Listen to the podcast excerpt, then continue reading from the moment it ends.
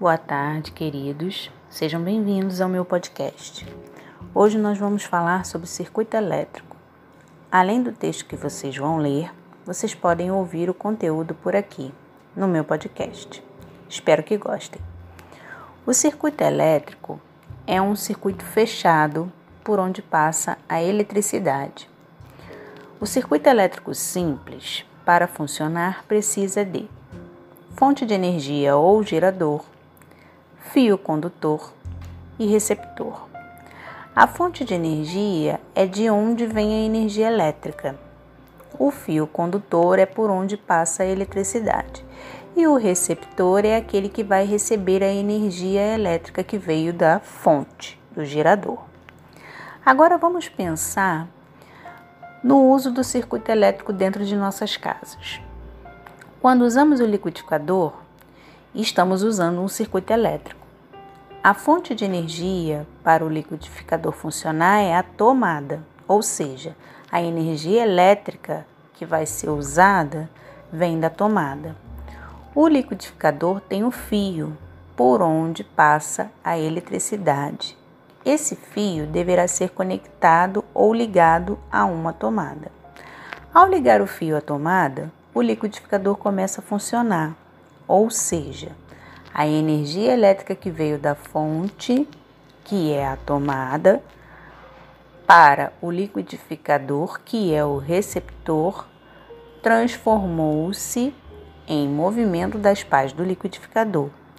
Esse movimento chama-se energia cinética, que é a energia de movimento. Qualquer corpo que se movimenta está produzindo energia cinética.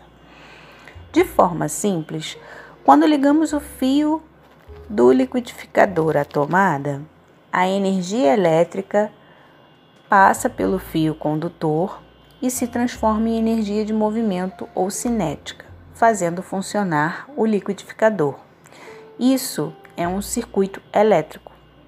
Existem outros tipos de circuito elétrico, mais simples ou mais complexos ou complicados.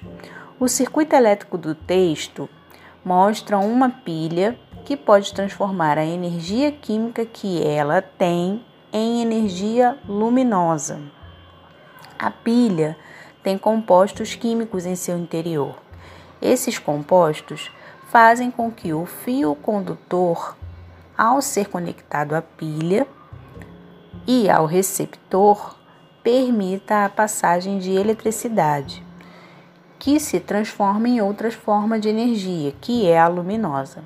Esse é um circuito elétrico simples, tá bom?